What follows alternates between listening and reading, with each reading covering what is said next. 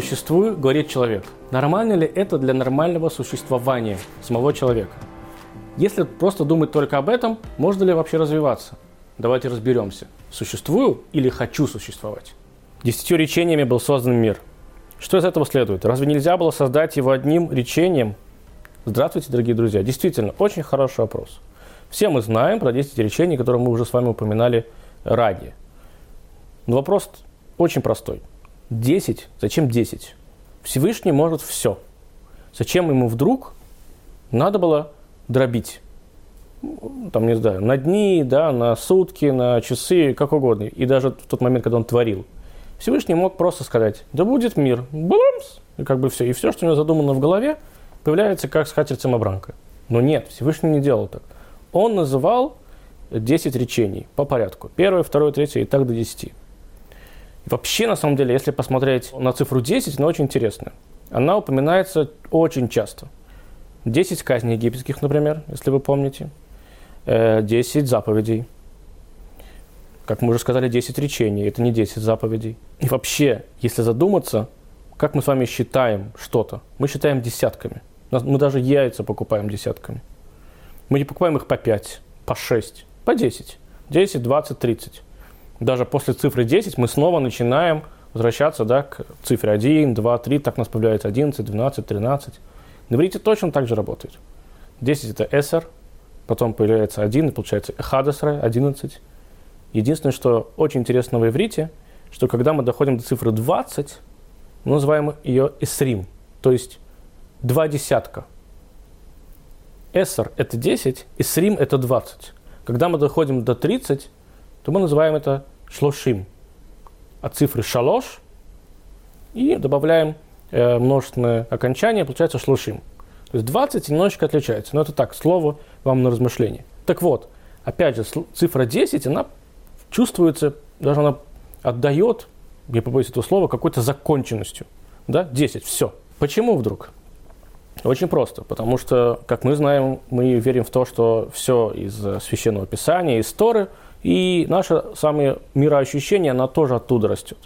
Всевышний с помощью 10 речений сотворил мир, поэтому цифра 10 для нас, она закончена.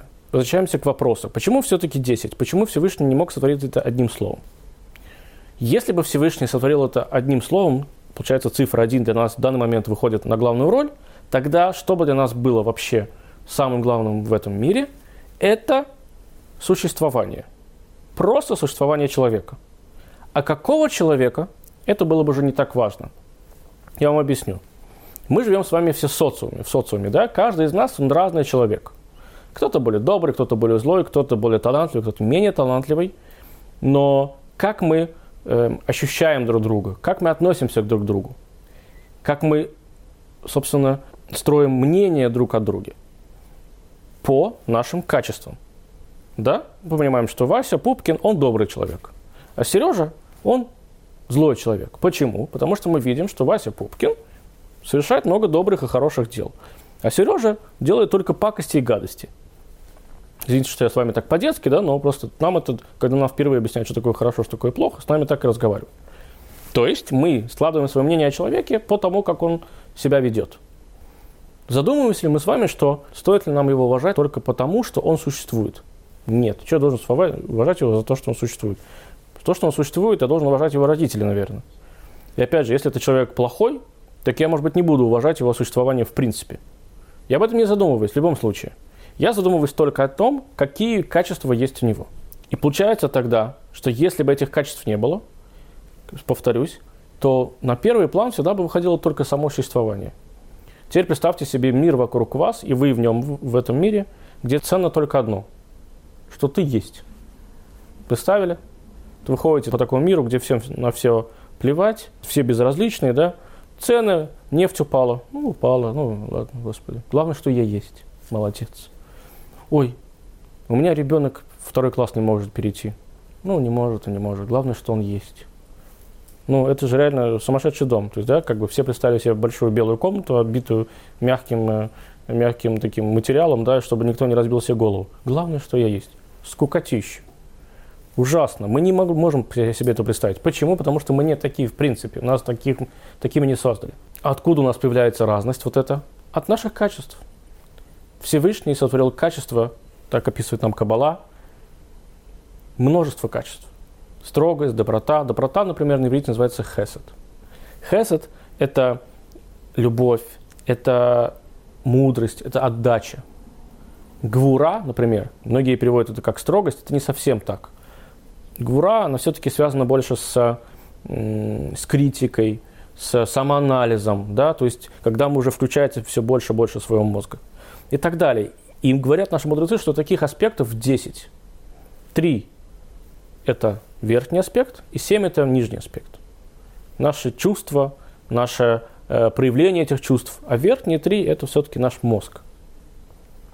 Так вот, опять же снова цифра 10. Всевышний создал десятью речениями не просто так.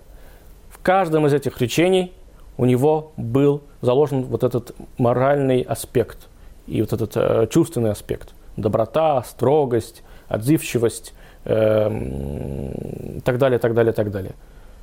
Если бы он просто сказал «будет мир», то получалось бы, что все это никому не интересно и это не важно. Но мы знаем, что это не так. Для нас важно то, какой человек есть изнутри. Для нас важно, э, можно ли на него положиться или нельзя на него положиться, ответственный человек или неответственный человек.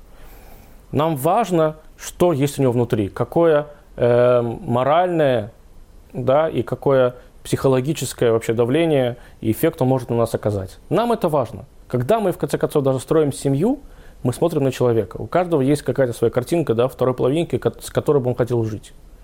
И вот мы приходим, и мы начинаем проецировать.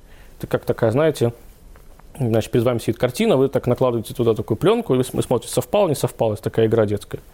Если совпало, отлично, значит, галочку поставили, подходит. Да? Мы же не приходим туда и говорить, ой, ну хорошо, добрый, отзывчивый, ну и ладно, дальше смотреть не буду. Никто так не смотрит. Потом вы уже там перерабатываете эти качества даже под себя, да, либо его под себя, либо себя под него. Но изначально вы пытаетесь все, э, значит, чтобы подходило все от и до, от А до Я. С первого по десятое. Нет такого, что вы выходите замуж либо женитесь на человека только из-за одного какого-то аспекта его качества. Не бывает такого. Иными словами, наш с вами мир – это как огромный-огромный холст. И там, на этом холсте, могут быть краски светлые, могут быть темные, могут быть яркие, могут быть менее яркие, но они есть. Это не один белый лист, который как будто бы да, будет мир. И вот в этом есть его прекрасное предназначение этого мира, его красота в том, что он разный, что все люди разные. Это то, чего, собственно, хотел сам Всевышний, когда он творил этот мир. Он не хотел однообразия, он не хотел вот, этого э, скукоты, не побоюсь этого названия, да, которая бы могла бы быть, если бы все переживали только за одно, что они просто существуют. Он хотел, чтобы мир играл.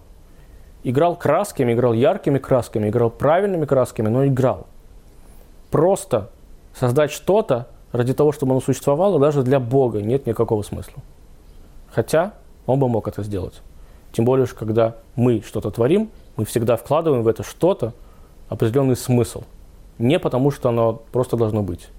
Просто, чтобы оно должно быть, это мы с вами отчет делаем для директора. Просто нужно, чтобы был отчет, и чтобы директор успокоился, да? Но, кстати, для этого директора этот отчет – это огромная яркая краска. И он для него существует не для того, чтобы просто он был, а для того, чтобы он служил и помогал развиваться дальше. Чего я вам всем желаю? Не надо ограничиться только на одном, не ограничивайтесь. Играйте яркими красками, берите холст, разукрашивайте его, делайте его более интересным, более замечательным, более красивым для вас, и тогда в каждом вашем действии будет смысл. Без смысла действия не имеет никакого значения. До новых встреч!